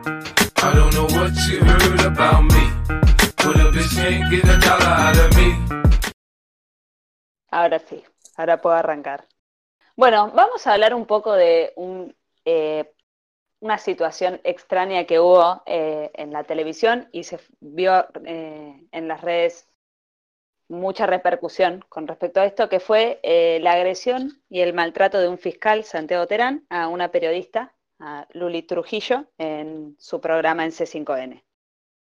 Eh, lo habían llamado del programa por una entrevista que dio, que, que decía, muy, muy a lo que después demostró, decía que por la violencia de género las mujeres deberían tener eh, armas de fuego, eh, deberían tener la aportación de armas de fuego para defenderse, y decía como que si tenían armas de fuego era, estaba mejor porque iban a salir en legítima defensa y iba a haber más casos de inseguridad, pero menos femicidio con, con esta resolución. El mundo Qué que bien, todos ¿no? quieren Qué bueno. ¿no? No, claro, exacto. Eh, bueno, y en- en- lo llamaron por, est- por estos dichos que hizo, eh, muy locos, y en- se vio como un poco acorralado, porque claramente fue una bestialidad lo que dijo, y empieza a atacar a esta periodista diciéndole, eh, entre otras cosas, queriéndola poner como una situación horrible, que fue como la puso, eh, preguntándole si ella estaba en una situación de violencia de género y tenía un arma, ¿qué hacía? Si disparaba o no. Exactamente le decía, ¿qué, es, qué elegís? ¿Cementerio o cárcel, básicamente? Digamos, que te maten o matás. Y ella queriendo salir de ese lugar, eh, él levantando la voz, decí- diciéndole, decí, sí o no, sí o no, sí o no, ¿qué elegís? ¿Morir o matar? ¿Qué elegís? Ahí una situación totalmente horrible. No sé si vieron ustedes el video. Perdón, un o- fiscal. Muy violento. Sí, un Sí, fiscal. un fiscal. Un trabajador Exactamente. de la justicia. del de la Poder justi- Judicial. Sí, sí, sí. Claro, terrible.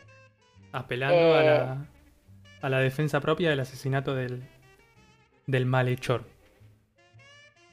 Sí. Bueno, y la verdad que ella muy bien, no sé cómo ma- mantuvo esa calma y esperó porque lo querían calmar. Él seguía gritando y ella quería decirle primero en contra de la aportación de armas. Ya todo estaba mal igual en lo que él plantea, ¿no? Por supuesto. Eh, bueno, y se genera toda esa situación horrible en la que ella espera que él baje un poco para poder responderle bien con altura. Él, además, le dijo como que si ella se iba a hacer la torita, eh, que se la banque, ¿entendés? Porque Mm. ella le Súper había... violento. Sí, porque le decía que gritaba. En realidad ella nunca gritó y siempre habló con una No, total, total. coherencia. Y lo que decía recién Salen es que esto que le decía, eh, gritás como loca y sos de esas personas que se victimiza, como que con él no se hiciera la torita. También esto tratando de, de que ella hablara sobre esta cuestión que es muy estúpida de poner a la gente en una situación tensa, de decir, eh, estos ejemplos se dan seguido en la tele. Eh, si vos tenés un arma, no te vas a defender y siempre te ponen como en la- entre la espada y la pared de lo que harías en una situación de total violencia. Él arrancó encima diciendo que a él le gusta dialogar y que no lo atropellen, haciéndose él la víctima, ¿no? En el momento, o sea, un loco total. eh, y poniéndola, como decías Lucy, en esta situación de vida o muerte. eh, y con sin ninguna sin ningún reparo en nada. Ella después le dice, espero que si una mujer va a una fiscalía no la trates de esta manera, porque vos no sabés con quién estás tratando si sufre violencia de género o no, o sea, es una barbaridad que planteen la situación desde este lado, ¿no? Además, Sí, en un es así. punto, perdón, pero lo que dice Nacho, ¿no? Siendo un representante del Poder Judicial de nuestro país, eh, subestimar los casos de violencia de género como si fueran eh, casos individuales que nosotras como mujeres tendríamos que resolver particularmente Sí, y, no, y no el. Estado el que Y tiene no que el hacerse Estado. cargo. Es O que sea, él porque- salta cuando ella le dice eso, que ella está perfecto, porque ante todos estos dichos, porque él no solo dijo lo de las armas, sino también como que las mujeres empiecen de chiquitas a aprender artes marciales para poder Claro. defender. No, es decir, o sea, que el Estado, Loco. Él como representante, él es un fiscal de Cutralcó, él como representante del Poder Judicial se abre literalmente de gamba y dice, ni el Estado ni nosotros, eh, la ley, las va a cobijar, las va a ayudar, las va a proteger. Salgan ustedes con un arma y háganse ustedes cargo de sus vidas. Un desquiciado, Desquiciado y un irresponsable. un irresponsable, un hijo de puta. ¿Se puede decir hijo de puta? Sí, Sí. podemos. Pero no tiene nada que ver la madre. Capaz que De hijo de Yuta. puta. Sí. Eh, la verdad que fue eh, muy incómodo de ver eh, le- le- la situación, ella estuvo excelente, pero después dos cosas que, que me parecen positivas. Uno es que otro representante del Poder Judicial dijo que le iban a hacer juicio al fiscal Sí. por los dichos, o sea que va Se comunicaron con ella, además específicamente, muy bien. se comunicaron con ella a, a disculparse. Y yo vi el testimonio de, de Luli en el día después, que además es una genia, ¿no? Yo la admiro muchísimo como periodista, es súper clara, eh, diciendo de, ok, bueno, yo pude responder así, digamos, y lo pude enfrentar, primero porque tenía el apoyo de mi compañero, segundo porque tenía el apoyo de todo mi equipo, tercero porque sabía que tenía el poder de la situación y que podía cortar la comunicación cuando yo quisiera, pero si me hubiese puesto a llorar, si hubiese gritado, si me hubiese quedado sin palabras o no hubiese podido responder, cortaba. como quien dice, a la altura, digamos, eh, también está bien, digo, porque no se nos puede pedir Total. siempre a las mujeres que sepamos cómo responder, que nos defendamos solas y que encima a situaciones de violencia como esta respondamos con altura, ¿no? O sea, la violencia no tiene que existir y la mujer responde como puede. Eh, y está esto, hoy también lo hablamos con Lucy un montón por privado, bueno, y en nuestro grupo de WhatsApp también salió mucho el tema de que enseguida que una mujer levanta la voz, se impone o se defiende, le cae el título o el mote de la loca, la histérica, ¿no? La torita, como le dijo él. Eh, no, no, Mm. terrible. Horrendo. Es, es más, voy a, esto es un poco más, eh, salgo un poco de esto, pero en las redes también estuvo dando vueltas un mensaje de Laurita Fernández que se la vinculó con Marcelo Tinelli por estar conduciendo el bailando y ella salió a decir, qué loco que a un hombre nunca se, lo, se le cuestiona esta situación, que una mujer si llega a un lugar tiene que ser porque estuvo con con alguien, alguien. eh, con alguien de mayor jerarquía. Es que realmente, bueno, igual yo siempre caigo acá en el, en el discurso optimista porque realmente lo vivo como revolucionario y como un cambio súper positivo. Hoy lo podemos hablar, es decir, hoy den- o sea, falta un montón, pero hace un tiempo esto estaba ultra naturalizado, ¿no? No se ponía en discusión para nada. Y sin embargo, hoy, eh, digo, hay mujeres que están conduciendo programas de televisión que pueden decir, che, loco, yo llegué acá por mérito mío. No, no me puso nadie, no me acosté con nadie, o periodistas como Luri Trujillo que pueden enfrentar Sí. una situación de violencia horrenda. Y lo bueno como eh, se vio en las redes toda esta repercusión que también ayuda, digamos, ¿no? Sí, un apoyo público eh, casi total, Total. inclusive de periodistas. Yo digo que con respecto al feminismo, sal- salvo con la cuestión del aborto, que es lo que más polariza, digamos, hay como un- una mirada bastante unificada, porque vieron que está esta famosa grieta, eh, ¿no? Obvio, desde lo político. Sin embargo, yo vi en redes políticos, eh, políticos no, periodistas que son más bien opositores al gobierno actual, todo, que aún así se sumaron eh, a apoyarla y a defenderla en redes. Que es como debería ser, ¿no? Pero está buenísimo. Yo quería hacer un total. comentario que por ahí ilustra un poco esto. Eh, hay un capítulo de la serie BoJack Horseman que ya he recomendado mucho en nuestro grupo de WhatsApp y ahora también se lo recomiendo a nuestra audiencia. Hay un capítulo en que las leyes de California permiten a las mujeres portar armas y hacer uso de, de armas. Y bueno, obviamente con todo un tono irónico, eh, los hombres empiezan a ir a los juzgados a decir, eh, tengo miedo de salir a la calle porque no me siento seguro, porque nunca sé cuándo una mujer me puede matar con una ametralladora, con una pistola, con etcétera. Y bueno, por ahí medio que ilustra en un tono sarcástico e irónico esto que se está hablando acá. La Y la serie es molto buena. Ay, me A quedé en el nosotras- capítulo Recomendable. 5. Ay, a nosotras nos pasa lo Yo en el mismo uno. desde, el inicio de la, de la historia, Tota- por eso no porque mismo. lleven armas. A eso, mi- sí, a eso mismo va apunta este capítulo en particular. Claro. Ah. Que es súper. Bueno. eh, está. Perdón, sí, salen. No, dale, dale, dale. No, no iba a decir que tiene un humor muy, muy irónico y que está muy buena la serie. Los cinco capítulos que vi obligada por Nacho. Bueno, No, no, Yo para cerrar el tema, eh, voy a leer un tuit de Luli que puso hoy, que dice, si estando frente a una cámara de televisión tuve miedo y temblé ante el trato del fiscal Terán, no puedo ni imaginarme cómo se sentirá una víctima pidiendo ayuda sentada frente a él y a solas. Esta justicia machista y patriarcal también se va a caer gracias a todos por los mensajes. Aplausos para Luli Trujillo. Se va a caer. Genial, se va a caer, totalmente.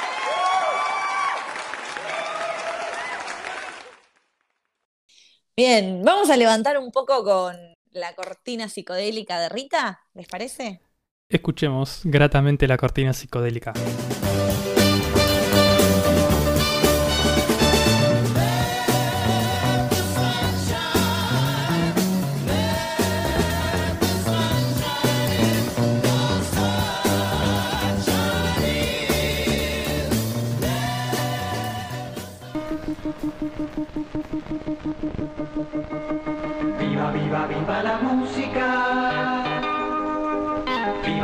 Viva, el sol.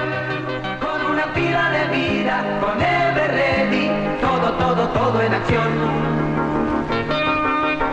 Donde, donde quiera que vayas, Ever Ready siempre estará. Con duración y potencia, y siempre frescas, una pila de vida te darán.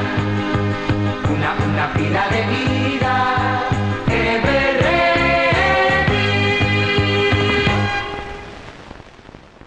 Bueno, fin de, fin de espacio publicitario. Gracias, Nacho. Me dan ganas de ir corriendo al supermercado. Al su- supermercado del pasado, digamos. Un tema compuesto por Eduardo Sheckman y la curiosidad Alejandro Dolina en la letra, una pila de vida. Porque justamente el tema del día de esta sección eh, tan psicodélica es la música más cotidiana y que seguro sin saberlo tenemos grabado en alguna parte de nuestro subconsciente y es obviamente la música de propaganda o mejor dicho el jingle. Y es un género muy interesante para estudiarlo por muchas razones. Eh, en primer lugar diría que porque nos pone en un lugar de reflexión de la música como instrumento de coerción, la música como objeto comercial puro, digamos. Y en segundo lugar porque hay muchos músicos que han tomado estos jingles y han experimentado y los han desarmado musicalmente haciendo cosas muy interesantes.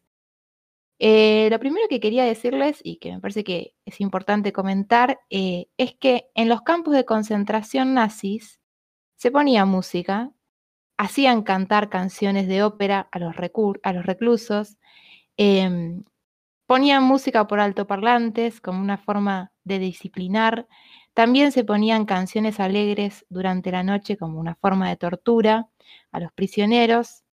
Eh, hay un sinfín de mitología y de leyendas sobre el poder de la música. Por ejemplo, Orfeo eh, calmaba a las bestias con su lira. Desde la psicología, la música regula las sensaciones y las emociones, ayuda a hacer catarsis. Por eso se pone también en, los sal- en las salas de espera, por ejemplo, del dentista.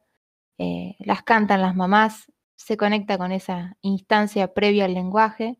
En conclusión, la música es muy poderosa y hay una larga tradición filosófica que cree que este sistema pudo llegar a ser eh, la mierda que es, digamos, gracias a la música, como ese tipo de expresión cultural eh, más universal y general. Los, marxistas dirían que es esa superestructura, ¿no? Que sostiene el sistema. Lo cierto es que la música se empezó a usar en publicidad, obviamente en radio, en 1926. El primer jingle fue una versión de un jazz, Jazz Baby, hecha para una marca de cereal. Y lo curioso, esto es muy raro, ¿no? Los músicos tenían que cantar una y otra vez la melodía durante tres años más o menos porque no existía la grabación. Eh, en 1944 llega a la televisión y se cree ya una parte fundamental del mensaje publicitario, obviamente por su valor emocional y también persuasivo. Eh, y estas canciones, las canciones publicitarias, los jingles, tienen que eh, crear un impacto ¿no? en la memoria, ser muy repetitivas, con armonías simples y pegadizas, eh, muy rítmicas. Y hoy por hoy eh, se diseñan de acuerdo, digamos, al público al que esté destinado el producto, ¿no? Bueno, es para hablar un montón de cosas, la verdad que el tema dispara para muchos lugares, eh, pero sí les quiero compartir hoy un disco, a mi gusto, espectacular, una rareza, de un músico experimental, ingeniero de sonido, que eh, inventó un sinfín de artefactos eh, para modular y para moldear ondas de sonido, sintetizadores, por 1930 y se llama Raymond Scott, eh, y que para vivir obviamente componía publicidad, música de publicidad, y que después utilizó estas mismas canciones como un objeto de experimentación, y este año se lanzó un compilado de todas sus obras publicitarias, que algunas son increíblemente extrañas, muy interesantes. El disco se llama The Jingle Workshop, miniaturas de mitad del siglo, y el tema, grabado junto a su esposa para un comercial de harina, se llama When You Bake with Gold Medal Flour.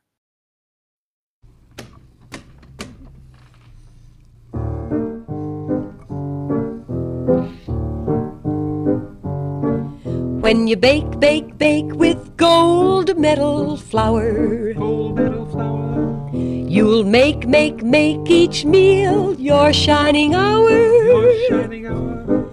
Your praises, your husband will never soft pedal. If whenever you bake, you'll always use gold medal. Gold medal. Gold medal. I said gold medal. I said gold medal. Okay. Okay.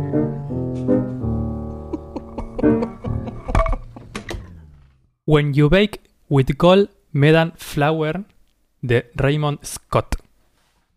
Uh, Hemos practicado la pronunciación, quiero decir, que estuvimos practicando est- Está esta chequeado. pronunciación. Está chequeado. Ponela, ponela por Google, a ver Uy, para que la, si lo la, la dijimos busco. bien. Yo creo que a Nacho le salió perfecto. Yo practico al frente al espejo. English. Casi. I love you. Y llegamos a la conclusión de que flower es igual What a que flower. pronunciation. Sí, Sí. Se Ah. pronuncia, tiene la misma, misma fonética. exactamente la misma. Sí. Claro. Bueno, eh, les quería a partir de esto preguntar eh, ¿qué publici qué música, qué canciones de publicidades recuerdan, así que se les han quedado como pegadas en el subconsciente, esas When que you bake with gold medal flour. Metal te salió When igual. you sí, bake with salió gold igual. medal flour. Te lo dice Metal despacito para que entiendas. Te entendí mejor a vos, ¿eh? Cuando bates con harina, medalla dorada, ¿no? Cuando Sí. co- cocinás o cuando horneás, me parece, ¿no? Bake. Horneás. ¿Salen? Sí. No. Lola. Acá nadie habla inglés. No Sí, Bueno, bueno, bueno, Es bueno. bake. Somos Eh, supongo que sí. Hornear. demasiado izquierda por acá. Cuando haces una torta. ahí. Ya está. ¿Cuándo haces No, una pero- torta con medalla dorada? A, a tu pregunta de las publicidades, de cuál es la que nos viene a la cabeza, si hay alguna que nos viene a la cabeza, yo tengo dos, una positiva y una negativa. Yo quiero que la cantes, Lucy. Bueno, pero canto la positiva. La negativa la cantan ustedes y yo me voy a tirar del séptimo piso si lo tuviera. La positiva es esta que amo. Eh, la canto eh, en, en do menor. Yo soy un tubi que andaba solo en una ciudad soleada. Hasta que un día encontré una Déjenla, déjenla, que viene, viene un. que la acompañara. Vamos. Yo soy un tubi, cuatro de maní caramelo. Yo soy bañada en chocolate. No, el chocolate, como. Dale, hacémelo como Patricia Sosa, como me lo hiciste por el audio. No puedo, no puedo porque no me pagan. yo no quiero, yo no quiero hacerme la joven, pero juro que no la conozco Es un tubi. y que solo la conozco por Moni Argento que cantaba Yo soy un tubi. Bueno, No eh, sé qué es un tubi, tubi. la de tubi 3 y tubi 4, que era un chocolate riquísimo, es la que me quedó Ah. forever y que la propaganda era esa canción, por supuesto, donde iban vestidos de tubi 1, tubi 3 y tubi 4, los tubis y un dibujo animado. ¿Tubis Ahora, o hay una que es No, ¿Qué son tubi, tubis? tubi. Es Pero una ¿qué pregunta, pregunta abierta para los oyentes también, ¿eh? Quiero que me Chicos. sigan comentando propagandas que ¿Pero recuerden. de qué año es esto, el tubi? Tubi. No, no vale preguntar esas estupideces. No que tubi, ¿Siglo XX o siglo XIX? Como el chocolate, como, como una barrita de cereal. co- No era una barrita, era chocolate. Un chocolate. Un chocolate. chocolate. un Era que no Kofler, tuve un ninguno. Ok. Un Yo Kofler. nunca tuve. El que se comió la de. Pati te quiero.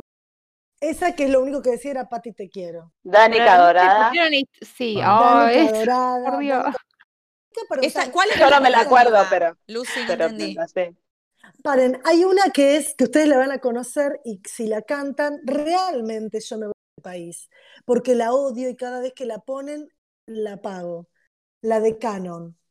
Canon. Ay, Ah, la odio un poco Sí, igual. no, es malísimo. Eres mi colchón, pero muy pegadiza. Acá nuestro público, No. Mariana nos dice por privado en Instagram, Danica Dorada. Bien. Danica Dorada. Dorada. Pero No. Canon, Canon ahora se reinventó y no hizo la del baile del ladrillo. No. Yo solo duermo La- con Canon, con ningún Canon, otro duermo yo. con- Esa. La odio igual. Chicos, los de colchón invierten una banda, la de Suavestar también, ¿o no? Sí, hay que invertirlos para que no se te deforme el.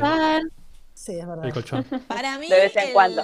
Claro. No, no recuerdo mucho de Granja los... Tres Arroyos. Sabemos. Sabemos. Muchos de pollo, no lo puedo Es creer. horrible. Queremos ya como queremos ya como y no cualquier cosa. Queremos ya como oh oh. No me acuerdo la de melodía. Capellettini. Paren, para mí... el- Ahora jingle- la está rompiendo. Sí. Estamos tirando mucho chivo, me doy cuenta, ¿no? Y nos está pagando por esto. No, No. pero la de ahora la que la que tienen con Marolio, la que esta es la que quiero decir. Marolio. Luismi. Fue un éxito, chicos. puntita. ¿Cuál? Esa la tendremos que pasar, Nacho. Un, po- Ma- un poquito. Ay. ¿Marolio? Marolio. Hay tantos remix de cumbia, Marolio. creo. Sí.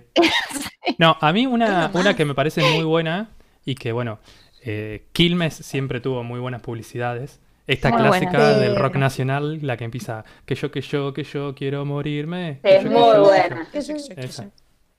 Y que Y dale, termina- dale, Los González dale, también. Dicen Marolio, Bonobón, Belden. Sí, Bueno. pero lo que vos nombraste, Nacho, no es un jingle, es un una canción. No. Claro. Nosotros claro, estamos buscando claro, jingle.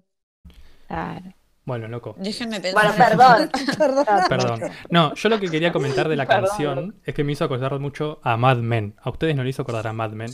Si vieron Mad ¿Cuál? Men. No, vi, no vimos Mad Men. No. Mad Men es una tremenda. ¿No viste Mad Men, Lucy? Sí. Mad Men, la No, de no la vi. Don Draper. Ah, no, vos no la viste. Bueno, No. otra, anótensela. Muy, muy vinculada con media parecida a la historia de, de Bojack, porque son dos depresivos exitosos, podríamos decirle.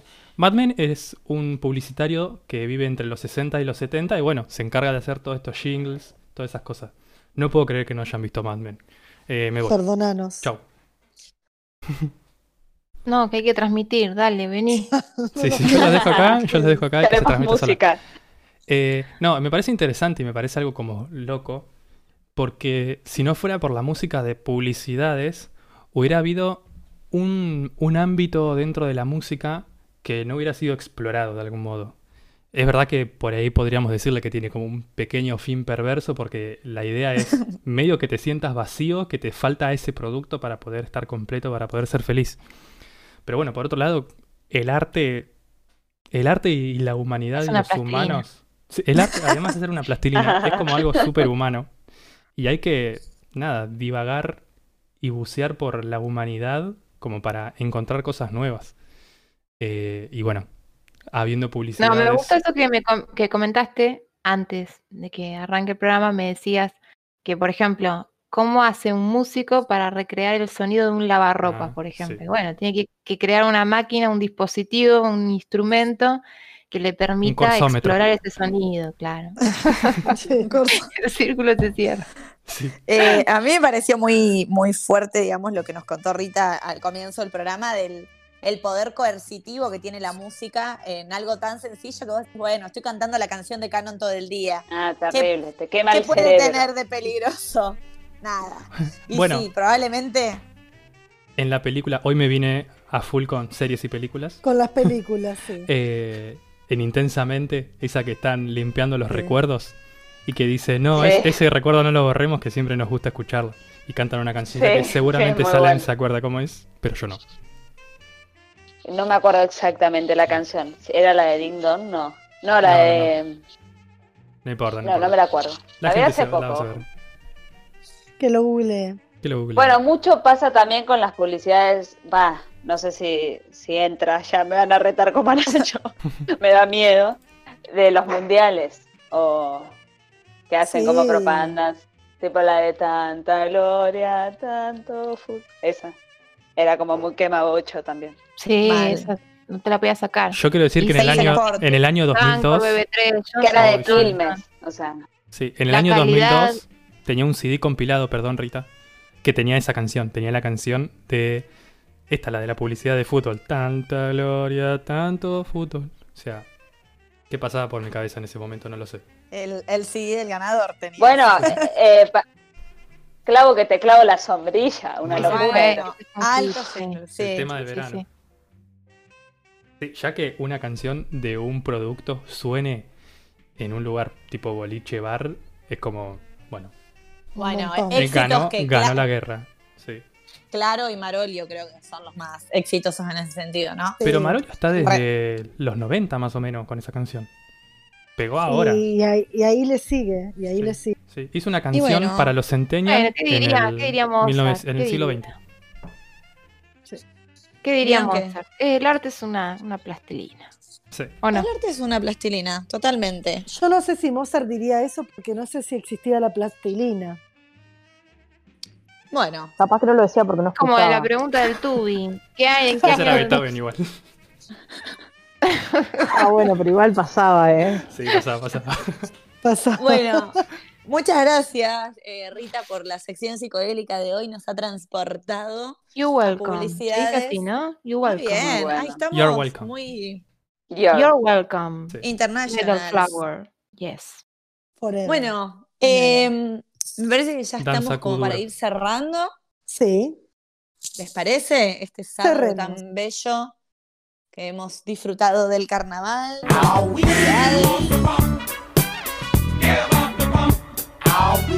Ganó. Y no me ibas a ganar. Bueno. Buenas noches, noches. nos Chao. vemos el miércoles a las 5 de la tarde. Bien, nos vamos a ir despidiendo uno a uno, así saludamos a nuestro equipo, a nuestros integrantes. Adiós, Rita, muchas gracias por todo en el programa de hoy. Chau, chau. Gracias.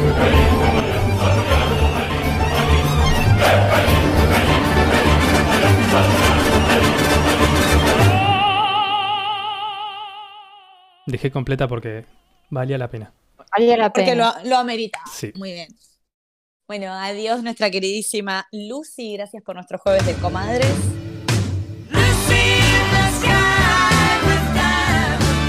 Buenas noches para todos, buenas noches, que duerman bien y los esperamos el próximo miércoles a las 5 de la tarde, hora del té. Muy bien. Pensa- bien pensado lo del horario del té. Muchas gracias por todo, por el programa de hoy. Sarita, un agradecimiento especial a hashtag la Romy.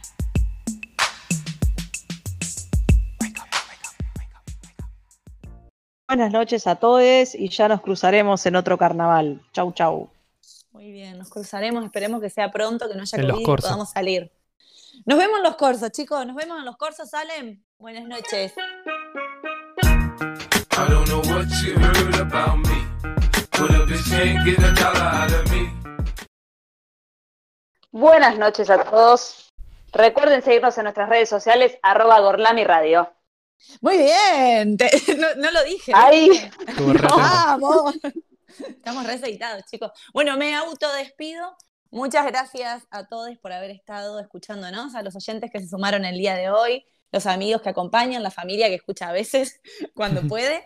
Y nos Los pueden perros. escuchar en Spotify. Por favor, eh, síganos y recomienden el programa. Feliz sábado. Va, domingo. Ya domingo, sí.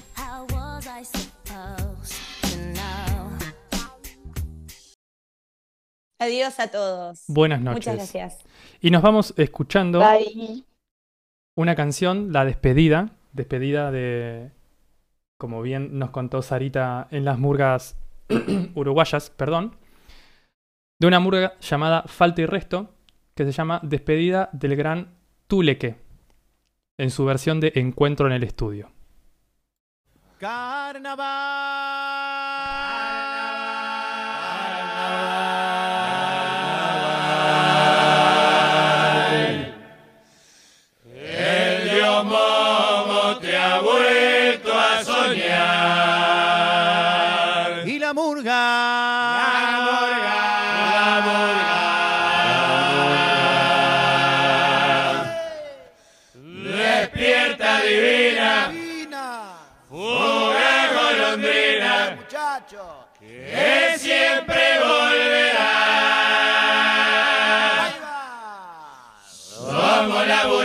que vienen, que vienen a buscar la colombina.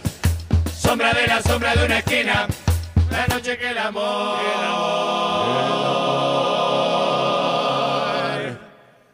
Fue clausurado.